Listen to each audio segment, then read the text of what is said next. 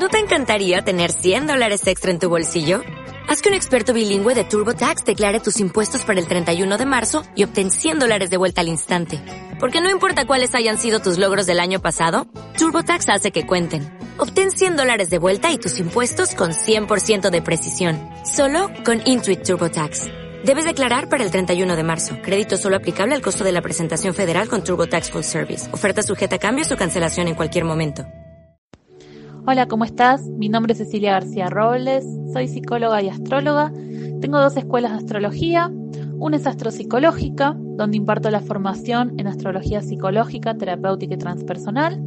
Y la otra es astroconstelaciones, donde doy la formación anual en astrogenealogía. Además imparto seminarios, talleres y posgrados. Te invito a las páginas web de la escuela, astropsicológica.com y astroconstelaciones.com. Y también te invito a que me sigas en Instagram en arroba astropsicológica y arroba astroconstelaciones. En mi página astropsicológica, en la sección de material gratuito, encontrarás videos y audios de astrología gratis. Te agradezco por escucharme y te dejo con el podcast del día de hoy. Hola, ¿cómo estás? Te doy la bienvenida a este nuevo podcast y el día de hoy me gustaría que hablemos de un tema que es súper interesante, que tiene mucha profundidad, que se la puede abordar desde distintos lugares y que además es muy frecuente en la consulta astrológica. Y vamos a hablar del propósito, de la misión en la vida, de nuestra vocación, nuestra profesión, lo que venimos a hacer. Hay un concepto que se conoce como Ikigai, Ikigai con K, que japonés, que es un concepto que engloba un poco todos estos factores, que ahora, bueno, después te voy a contar un poquito más qué es el Ikigai. Y, y se lo puede abordar este, este concepto desde muchos, muchos lugares. Y bueno, si ya venís escuchando mis podcasts, sabrás que eh, la astrología psicológica es una de las vertientes de la astrología a la que me dedico. Y también me dedico a la astrogenealogía y la psicogenealogía y las, las terapias sistémicas a través de mi escuela Astroconstelaciones. Así que hoy voy a, hablar un poquito de ambas, pero me voy a centrar un, poco en la relación entre nuestro propósito vital, nuestra misión álmica o espiritual o la misión de nuestra vida y la dimensión sistémica, porque hasta que no destrabamos ciertas cuestiones en nuestra vida, no, no nos dedicamos realmente a lo que, a lo que queremos y a lo que realmente somos, ¿no? Y yo creo que mm, en la vida hay como niveles, es como la espiral, la famosa espiral evolutiva, ¿no? Donde, donde en determinados momentos estamos muy alejados, alejadas de nuestro, de nuestro ser, de nuestra autenticidad, y de a poco vamos haciendo nuestro recorrido, nuestro camino evolutivo, y nos vamos acercando y creemos que ya estamos allí, y luego la vida nos vuelve a traer desafíos y nos y ampliamos nuestro estado de conciencia y volvemos a estar allí y así indefinidamente, y uno siempre cree que, que ya llegó a la meta. Bueno, yo nunca creo que yo llegué a la meta, siempre, siempre pongo en duda todo. Pero bueno, pensábamos que ya estamos como más cerca, ¿no? Más alineadas, decimos, ya estoy alineada con mi propósito y te vas dando cuenta de que, uy, no es así. Y te lo voy a explicar eh, a partir del árbol, del árbol genealógico y de la carta natal. Esto va a ser un poquito los conceptos que voy a desarrollar en un lenguaje, como sabes, simple, sencillo. Hoy no voy a leer ningún, ningún libro en particular, sino que bueno, te voy a, voy a hablar un poco desde el, desde el sentir y desde mi experiencia. Y vamos a tratar de articularlo con la astrología, ¿no? Y mm, para empezar, ¿qué sería esto de mi, mi misión, mi propósito, que se habla mucho, ¿no? Realmente es un concepto complejo, es un concepto complejo porque no es lo mismo para una persona de 15, de 18, de 20 años que para una persona de 30, que para una persona de 70. Y yo me pregunto si tenemos una misión en la vida, si venimos con una misión, ¿no? Se nos pide que elijamos nuestra carrera profesional a los 17, 18 años y eso va a ser a lo que nos dediquemos a lo largo de la vida. Y nos corre el reloj, ¿no? Porque, bueno, generalmente los que vivimos en, sociedades capitalistas, que les diría que es la mayoría, ¿no? Eh, necesitamos formarnos mucho en muy poco tiempo para estar aptos para el mercado laboral muy rápidamente, ¿no? Hay algunas personas que tienen capaz la suerte de que hacen en el seno una familia que les puede pagar los estudios y los puede esperar hasta que terminen.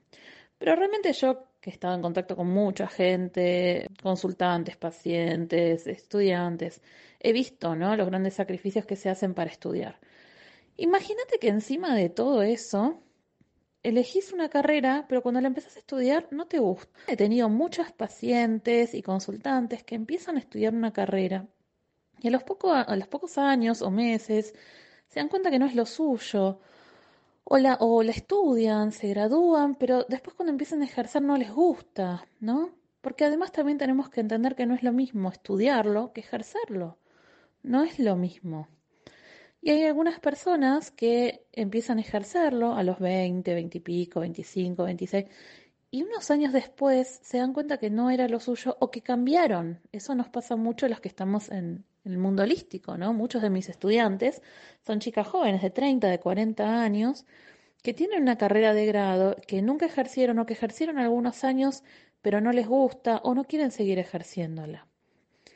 Entonces ya ahí encontramos una mayor complejidad, ¿no? Personas que tienen, no sé, una, una licenciatura en economía, pero que no les gusta, o son arquitectos, pero nunca ejercen.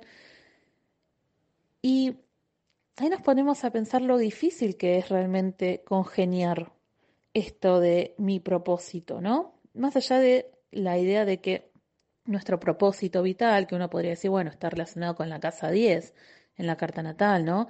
Eh, el lugar que vine a ocupar en el mundo, ¿no? Como, como ser humano adulto. Y también, por supuesto, hay un contenido de casa 6 que tiene que ver con el trabajo, la labor cotidiana que voy a realizar en el día a día, y el servicio que voy a brindar hacia los demás y también por supuesto la casa 2 que me va a decir cómo hago dinero, cómo incorporo recursos. Eso todo muy lindo desde la astrología, ¿no? Pero bueno, hay muchos niveles porque yo puedo tener una casa 10 en, en Leo y eso no quiere decir que vengo a ser eh, actriz, ¿no? Hay muchas formas de ser casa 10 en Leo. Entonces ya de por sí encontramos, bueno, una complejidad grande y además también pensando de que para muchas personas el trabajo no es el propósito. El trabajo no es su misión en la vida. Trabaja, les gusta más, menos, pero mm, capaz encuentran su misión por otros lugares, ¿no? Capaz son abogados, abogadas, o médicos, o lo que sea, no sé, pintores de, de edificios, qué sé yo, no importa, la profesión que sea. Y encuentran que sí, sí, me gusta este trabajo o lo realizo porque me, va bien, porque me deja dinero o porque trabajo en la empresa familiar, lo que sea, pero en mi tiempo libre hago lo que me gusta y lo que para mí es mi propósito. Entonces ahí encontramos que hay muchas, muchas presiones sociales por alcanzar eso que va a ser mi misión en la vida y que además espera que lo que lo mantengas durante toda tu vida, como si no cambiáramos, ¿no? Como si a los 40, 42 no tuviéramos la famosa crisis de la mitad de la vida donde se nos da vuelta la estantería, donde nos replanteamos qué hemos hecho en esta primera mitad de la vida, ¿no? Coincidente con la oposición de Urano a su posición natal y, con la oposición de Saturno también a su posición natal, ¿no? Donde necesitamos hacer un cambio, renovarnos, respirar aire fresco, donde una parte nuestra se actualiza, ¿no? Se produce un despertar y un cuestionamiento también de esas bases y estructuras. Y yo mencioné hoy el concepto de Ikigai. Ikigai es un concepto muy bonito japonés que quiere decir una razón de ser. Y se compone por distintos conceptos, ¿no? Que es, por un lado, la profesión, ¿no? Que es un poco lo que estamos hablando. La profesión que tendría que ver con, bueno, aquello en lo que soy buena, bueno, en aquello en lo que me formé y que también me puede dejar dinero, ¿no? Por supuesto porque, bueno, vivimos en un mundo donde necesitamos el dinero. Pero también Ikigai tiene que ver con la vocación y la, en la vocación también hay un concepto que capaz la profesión es más de la casa 10, casa 2, ¿no? O sea, aquello por lo que me reconocen, en, lo que me formé y que me deja dinero. Y la vocación tiene un componente más de casa 6, aquello que puede servir al otro, que puede serle útil, ¿no? Y en la vocación también encontramos algo que nos gusta, ¿no? Y también esto se conecta con la misión de nuestra vida, es lo que nos produce placer, disfrute y que también es algo que es útil para el mundo porque queremos dejar nuestro, nuestro granito de arena, ¿no? Lo que pasa es que a la misión, uno puede tener una misión, eh, por ejemplo, ir a, rescatar, qué sé yo, personas, niños que, tienen carencias, pero capaz no me pagan por eso, ¿no? O no es, no es lo que estudié de repente. Y también está la pasión, el componente de la pasión, que, que es aquello que amo, que disfruto, que me gusta.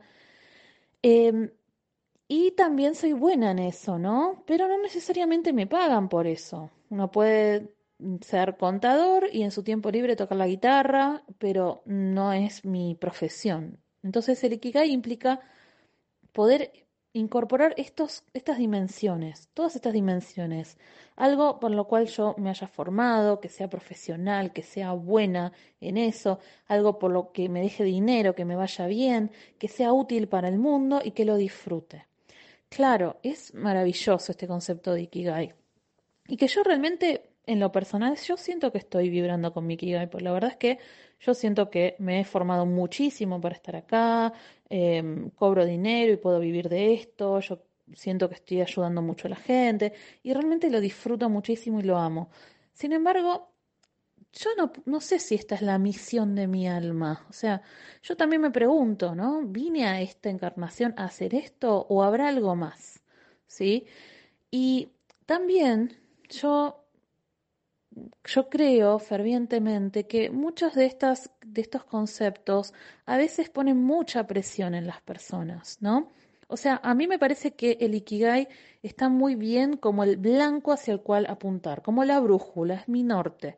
Bueno, voy a tratar de encontrar algo que me guste, que tenga formación, que le sirva a la gente, que lo disfrute, etcétera, etcétera. Pero también a veces genera mucha presión tener que alcanzar todo esto y no todo el mundo lo logra. Y a veces capaz durante un tiempo sentís que estás vibrando en ese lugar y de repente te pasan cosas que te hacen cambiar y ya esa profesión o ese trabajo ya no, no te cierra, no te satisface, no es lo que necesitas, vos cambiaste, ya sos otra persona, ¿no? Por lo tanto, creo que tenemos que tener mucho cuidado cuando hablamos de nuestro propósito vital, de la misión de nuestra vida. Y también es muy importante que podamos acompañar a los jóvenes, las jóvenes, que tienen que tomar decisiones tan cruciales, ¿no? En su vida y, y esto nos lleva directamente a pensar en el deseo, ¿no? Si realmente a los 17, a los 18 años sabemos realmente qué es lo que deseamos. ¿no? Porque el deseo en general es una dimensión que está muy idealizada, pero solemos estar muy, muy lejos de, nuestro verdadero y real deseo. Para saber qué deseamos tenemos que saber quiénes somos. Y para saber quiénes somos tenemos que conocernos. Generalmente no vivimos vidas desde nuestro ser auténtico, desde nuestro nuestro deseo real. Solemos estar muy sobrecargados y sobrecargadas de mandatos, de expectativas sociales. Esto lo vemos claramente cuando abrimos TikTok, Instagram, Facebook o la red social que a ustedes les guste y vemos como de repente se pone de moda un, un estilo de ropa y está todo el mundo usando ese estilo de ropa, vemos que se pone de moda un artista y está todo el mundo escuchando a un artista, un baile de TikTok y está todo el mundo haciendo el mismo baile de TikTok, ¿no? Y a veces parecemos marionetas. Y perdemos esa, esa autenticidad, esa creatividad, ¿no? Porque el, estar en contacto con mi propósito también me permite ser creativo. Por supuesto que siempre tenemos influencias. Eh, sería ridículo creer que nadie haya creado o inventado nada sin influencias de otros, ¿no?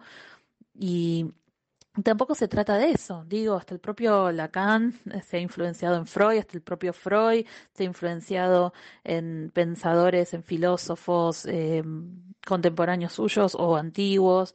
O sea, es normal que tengamos una influencia o, o que nos nutramos ¿no? de lo que ya está creado, de lo existente. Pero también tiene que haber espacio para esa autenticidad, para ese espacio propio, para esa conexión con el corazón. Y yo siento y creo que estamos muy, muy, muy lejos de allí. ¿No? Lo veo, lo escucho en las personas que tengo a mi alrededor, en, en, en los distintos espacios, ¿no? Eh, sea desde, desde mi espacio como, mi, mi, rol como terapeuta, hasta, no sé, amistades, en cualquier ámbito, veo que estamos más en un modo supervivencia. ¿No? Hacemos lo que podemos, lo cual está muy bien porque tenemos que sobrevivir, es fundamental, ¿no? Poder hacer lo que puedo con lo que tengo, eh, yo creo que es de un gran de una gran sabiduría. Sin embargo, no hay nada más allá del poder sobrevivir.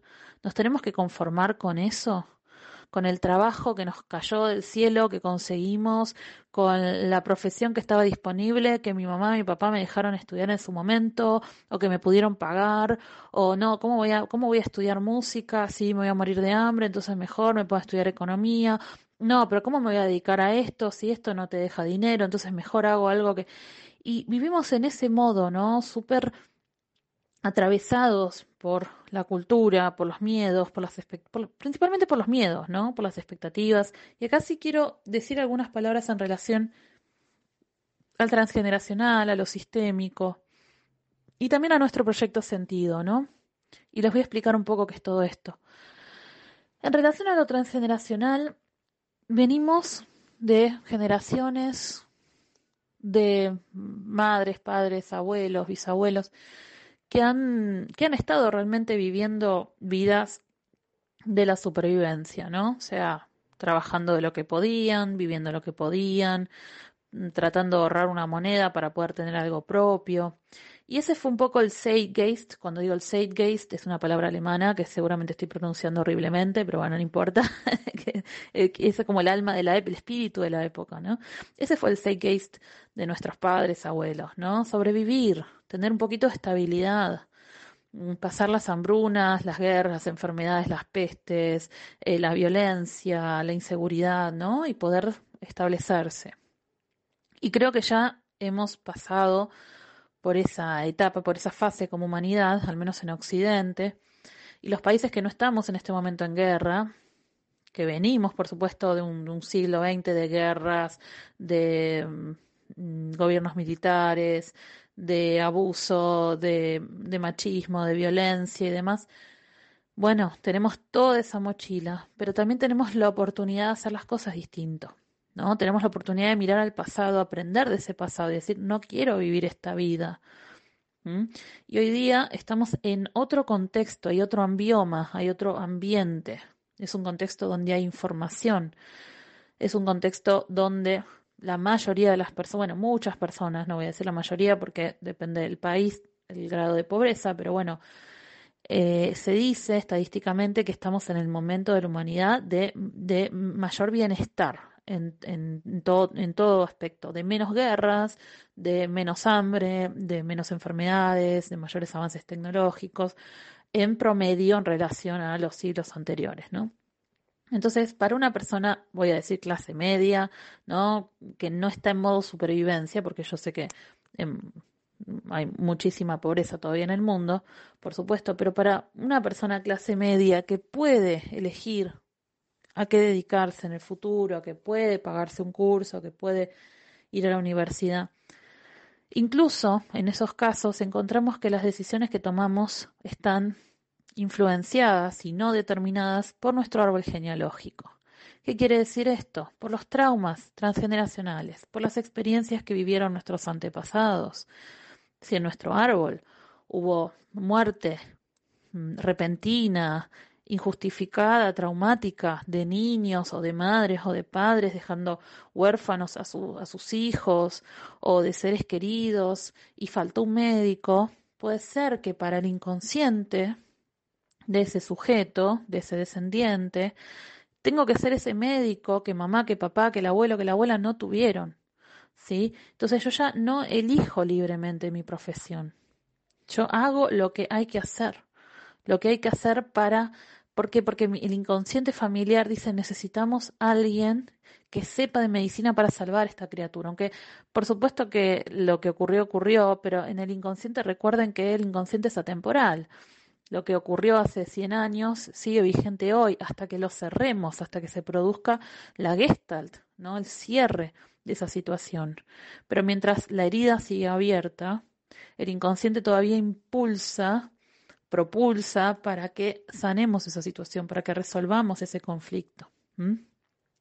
Si hubo injusticias porque las hijas mujeres no heredaban, como escucho cotidianamente, probablemente una descendiente sea abogada. Si hubo violencia, entonces puede ser que un descendiente o una descendiente tenga una profesión que sea de asistencia a víctimas de violencia. Y así, etcétera, etcétera, etcétera. O sea, muchas de nuestras profesiones reparan conflictos del árbol.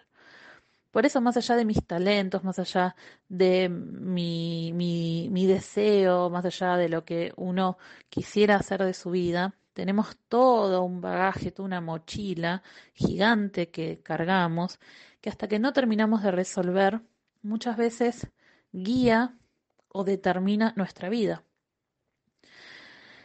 Y esto se llama reparación transgeneracional, reparación sistémica, ¿no? Yo sé, por ejemplo, que yo muchas de las conductas o de las decisiones que tomo son reparadoras, ¿no? Y me estoy encontrando que estoy llegando al final del camino reparando muchos conflictos transgeneracionales y haciéndome esta pregunta, ¿y ahora qué? ¿Ahora qué? ¿Ahora quién soy detrás de todo esto, no? Y eso que vengo estudiando y trabajando con mi árbol genealógico y haciendo mucho desarrollo personal y profesional. Bueno, ya hace cuatro años que doy la formación de psicogenealogía y de transgeneracional. Y todo esto lo sé muy bien, pero también entiendo que hay algo mayor que mi propia voluntad, que mi propio deseo. Y mucho podemos resolver cuando conocemos estas herramientas, ¿no? Porque de hecho mi vida no es la misma que hace tres años. He logrado superar un montón de obstáculos, desbloquear miedos, trabas que tenía, ¿no?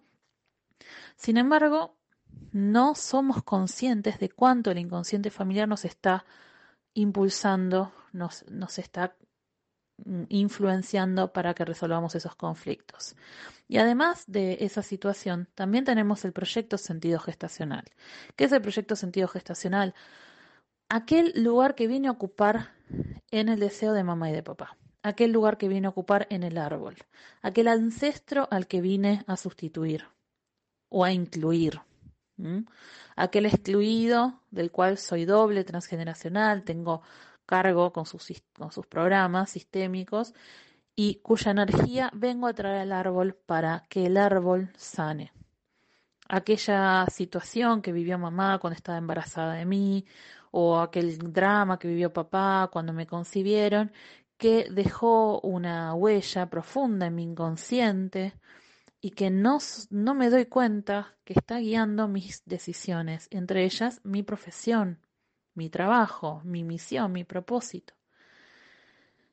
Entonces acá es donde encontramos que por más de que veamos una carta natal con muchísimo fuego y un Marte espectacular y súper fuerte y a la persona le encanta hacer deporte y decimos sí porque tenés muchísimo talento, si la persona sigue en modo reparación, lo más probable es que ese talento no se pueda desplegar porque la carta natal es una promesa, es una semilla es una semilla, pero esa semilla hay que regarla, hay que plantarla en una tierra fértil, hay que regarla constantemente, tiene que estar expuesta a nutrientes y a la luz del sol. Si esto no se da adecuadamente, si esta semilla queda tapada por todas esas cargas familiares y además sociales, ¿no? Porque también vivimos en un contexto que nos, nos, nos presiona y nos fuerza a que adquiramos determinados roles y no otros. ¿No? Por ejemplo, a las mujeres se nos juega toda la cuestión de la maternidad, ¿no? Todo el tema de, y pero ¿qué voy a estudiar? ¿A qué me voy a dedicar? Si cuando tenga hijos, ¿cómo voy a hacer? ¿Voy a seguir trabajando? ¿Voy a dejar todo? Las mujeres tenemos que tomar esa decisión, primero si vamos a ser madres o no, y si decidimos ser madres, si vamos a renunciar, ¿no? Porque se nos empuja para que renunciemos. Se espera de nosotras la renuncia porque vinimos al mundo, ese es nuestro proyecto sentido colectivo, el de las mujeres, venimos al mundo a dedicarnos a los demás, porque se cree que nuestra energía y nuestro tiempo no vale y que es más importante satisfacer necesidades ajenas que las propias. Por eso no nos sabemos priorizar, no sabemos poner límites, tenemos la autoestima tan baja, tenemos este síndrome del impostor, que en el 80-90% de los casos lo sufren las mujeres, no los hombres. Por eso nos cuesta tanto afirmarnos, nos cuesta tanto decir que no, por eso se nos carga tanto con la culpa de dónde está tu hijo, por qué lo dejaste solo, te fuiste sin tu hijo, no te, no te sentís mal, qué mala madre, ¿no? Todos estos mandatos, ¿sí? Entonces, ahí nos preguntamos, ¿realmente yo elijo libremente cuando decido renunciar a mi trabajo, a mi profesión, para quedarme criando a, mis dos, tres, cuatro, cinco hijos? Y a los hombres se los empuja para que sean los proveedores del hogar, ¿no? Y a que tengan trabajos y profesiones que les dejen dinero. Entonces también ahí encontramos que la sociedad nos, nos empuja para un lado para el otro, nos moldea nuestra forma de pensar y nuestras decisiones. ¿Quiénes seríamos si no tuviéramos toda esta carga cultural, ¿no? Y además cada tiempo, cada momento histórico tiene ciertas profesiones que eh, son, digamos, más, mm, más populares, ¿no? Que dejan más dinero. En determinados momentos históricos, em, una profesión dejaba, por ejemplo, la medicina, la medicina tiene un prestigio y ahora de repente encontramos que los médicos están viviendo por sueldos básicos y que un programador capaz cobra el doble o el triple que, que un médico, que un cirujano, que un médico de guardia, ¿no? Y bueno, nos encontramos estas situaciones o que un, un youtuber que tiene éxito le va mucho mejor que a un psicólogo, que un abogado o que, o que un, un asistente social, ¿no? Que está que está ayudando a personas que carenciadas con necesidades, con discapacidades. Y nos encontramos también esto, ¿no? El contexto también nos lleva para un lado o para el otro. Entonces, a la hora de interpretar una carta natal, a veces mm, realmente si no incorporamos esta lectura social y también sistémica, nos quedamos cortos porque queremos acompañar a la persona conectar con su propósito y vemos un montón de talentos. Ay, cuánta agua, mira ese trígono con Neptuno. Sí, tenés un gran talento para la música, pero la persona está en modo supervivencia. ¿De qué música me hablas? ¿De qué poesía me hablas? Si yo tengo que mantener a mi familia, tengo que mantener a mi madre que quedó viuda y que, y que nunca tuvo un trabajo remunerado y que está a cargo mío, o tengo que resolver todo el, todo el tema de herencias de mi familia, o no me heredaron nada y tengo que salir a trabajar para poder pagarme un alquiler o para poder comprarme una casa. Entonces también tenemos todas estas cargas, ¿no? Que si no las contemplamos realmente, mmm, carta natal no nos va a alcanzar, ¿sí? Por supuesto que podemos trabajar con mm, los talentos que vemos en, en la carta natal, ¿no? Que están por supuesto dados por los trígonos, por los aspectos tensos también, aspectos tensos al sol nos dan mucha información de lo que la persona viene a desarrollar, ¿no? Porque son fuerzas que se nos imponen, que necesitamos integrar en nuestras vidas. La casa donde se encuentra el sol. Eh, en general el sol tiene mucho que ver con nuestro propósito, con nuestro viaje heroico. Eh, la, casa 10 como, como la cima de la montaña, ¿no? Aquello que quiero lograr en la vida la casa 1 como aquello que muestro hacia el mundo, los planetas angulares, hay muchos, muchos indicadores, ¿no? Pero para realmente ir a conectar con el propósito, tenemos que hacer ese viaje heroico. Ese viaje heroico lo hace nuestro sol. ¿Sí? Toda, nuestra carta, obviamente, porque somos, cuando Jung habla del sí mismo, del concepto de sí mismo, se refiere a una instancia mayor al ego, Dice, hay un ego que es el centro de la conciencia, pero el centro del, de la psique, del aparato psíquico, no es el ego, es el selbst. Es un, nombre alemán, selbst, que en inglés sería el self, que es el sí mismo, es el self con mayúscula. Mi sí mismo, mi mí mismo. ¿No? Es eh, lo que en, en, algunas disciplinas se le conoce como el yo superior. Es ese, es esa alma, ese ser que somos, que es mucho más que nuestra personalidad. Y a veces creemos que vinimos a, ah, bueno, pero yo soy buena para comunicar, entonces tengo que ser comunicadora. Ah, no, pero yo soy buena para los números, tengo que ser contadora. No, bueno, pues yo estudié medicina, me tengo que dedicar a esto. Y en realidad no nos damos cuenta que nos estamos limitando. ¿Y si, y si soy buena para otras cosas? ¿Y si mi deseo empieza a ir por otros carriles? ¿Y si ya la medicina tradicional o la psicología tradicional o Mm, el trabajo que sea ya no me, no me satisface. Y si empiezo a encontrar que dentro mío empieza a, a pulsar fuerte, ¿no? Esa llama del deseo y empieza a aparecer ganas de hacer otra cosa, otra cosa para lo cual capaz no tengo formación o capaz no tengo desarrollos o capaz no tengo experiencia. Y si vine al mundo a bailar y si vine al mundo a ser conferencista y si vine al mundo a actuar, a escribir poesía o a hacer otra cosa. Pero ¿quién realmente tiene esa energía, ese tiempo, esa disponibilidad para empezar a escuchar realmente el corazón? Si tenemos todavía todas estas cargas familiares, sociales, estos miedos, estos mandatos, estas lealtades, ¿no? Tenemos que empezar a revisar todo eso. Y a veces empezar a ser desleales con las expectativas familiares.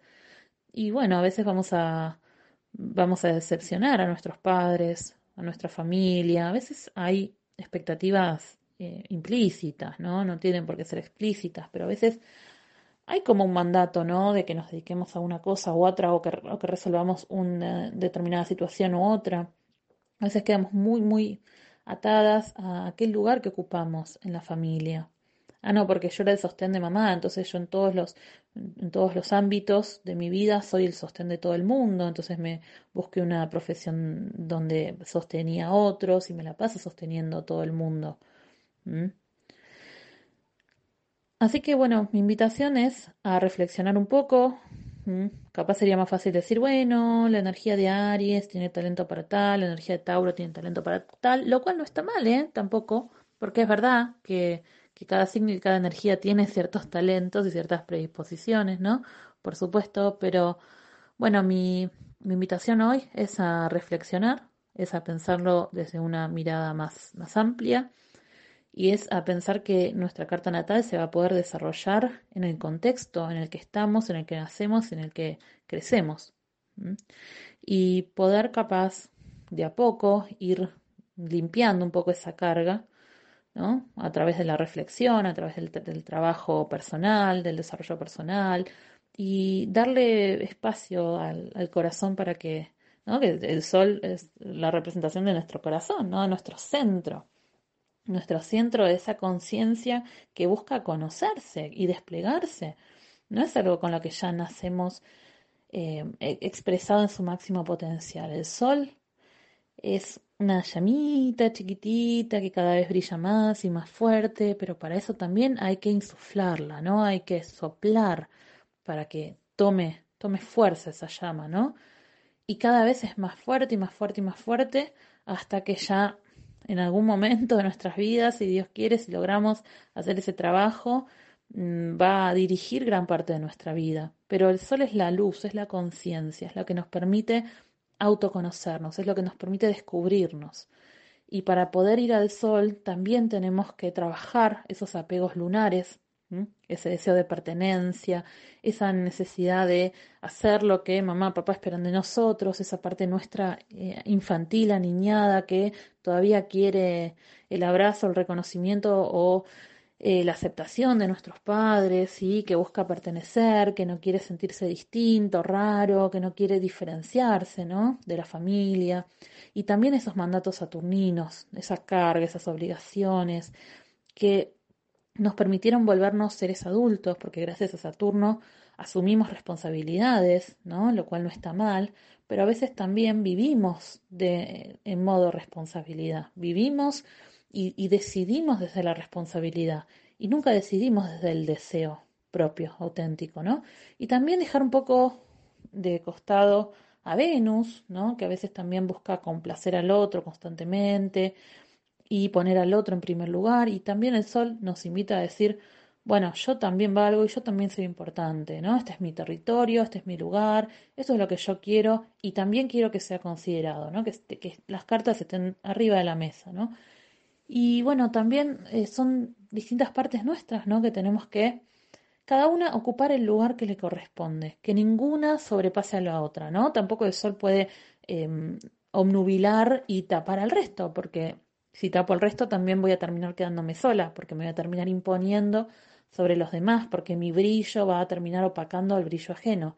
Es aprender a darle lugar a mi brillo, a escuchar esa llama del corazón, escuchar ese impulso interno, sin que mi deseo tape a otros y sin que mi deseo también tape otras necesidades mías, que también va, va a haber siempre una necesidad de pertenecer y una necesidad de, de, de, vincularme con otros y un deseo de congeniar con otros y, y de cooperar. Y siempre van a haber otras partes mías que quieran también tener su lugar, ¿no? Pero bueno, recordemos que el centro del sistema solar es el Sol. O sea, el Sol no puede perder ese centro. Y súper importante, especialmente para las mujeres, pero bueno, también para los hombres, para todo el mundo, que empecemos a poner ese Sol, ese centro en el medio, ¿no? Tiene que ser lo que ilumine todo lo demás, tiene que ser el centro de nuestro aparato psíquico, el centro de nuestra vida, nuestro sol, nuestro deseo, y que todo el resto, no como el director de orquesta, que el resto de los, de, los instrumentos, que, que se expresen de una forma armoniosa dirigidos por ese centro, ese centro que coordina todos los esfuerzos. No es fácil la invitación, es una pequeña reflexión y es otra forma también de pensar la astrología, una astrología real, una astrología viva, una astrología que tiene pasado, que no, que no recorta el sujeto de su historia y de su contexto. Es una astrología coherente, realista, ¿no? y, que, y que entiende que, que lo que podamos o no desplegar dependerá de múltiples factores y del desarrollo personal que cada uno pueda realizar en su vida. Si todas estas temáticas te convocan y te gustaría aprender un poco más sobre estos temas y también trabajar sobre vos misma y todos estos condicionamientos familiares, te cuento que en marzo del 2023, bueno, en realidad todos los años, empieza una nueva edición de la formación de astrogenealogía, donde vamos a trabajar con la carta natal desde esta mirada sistémica. Y también te cuento que en abril del 2023 empieza otra edición del diplomado de psicogenealogía transgeneracional para volverte terapeuta transgeneracional sistémico. Es una formación que es muy profunda, muy terapéutica. Hacemos muchas ejercitaciones, aprendes con mucha profundidad todos estos temas y realmente, eh, como siempre digo, el árbol se abre, nos empieza a dar información, se empiezan a producir movimientos, es, es muy bonito realmente. Y bueno, espero que estas temáticas te convoquen y que tengas ganas de seguir profundizando. Y si no, en mi canal de YouTube y en mi Spotify tenés un montón, montón de información donde yo siempre hablo de estos temas para que puedas seguir aprendiendo también gratuitamente y que sigas, este, bueno, haciendo este, este trabajo de mirar hacia adentro, que es tan importante. Nos vemos la próxima. Un beso grande. Te agradezco por escucharme. Espero que esta información te haya permitido acercarte un poco más a este lenguaje sagrado que es la astrología. Y si este podcast te gustó, te invito a compartirlo, a seguir escuchando.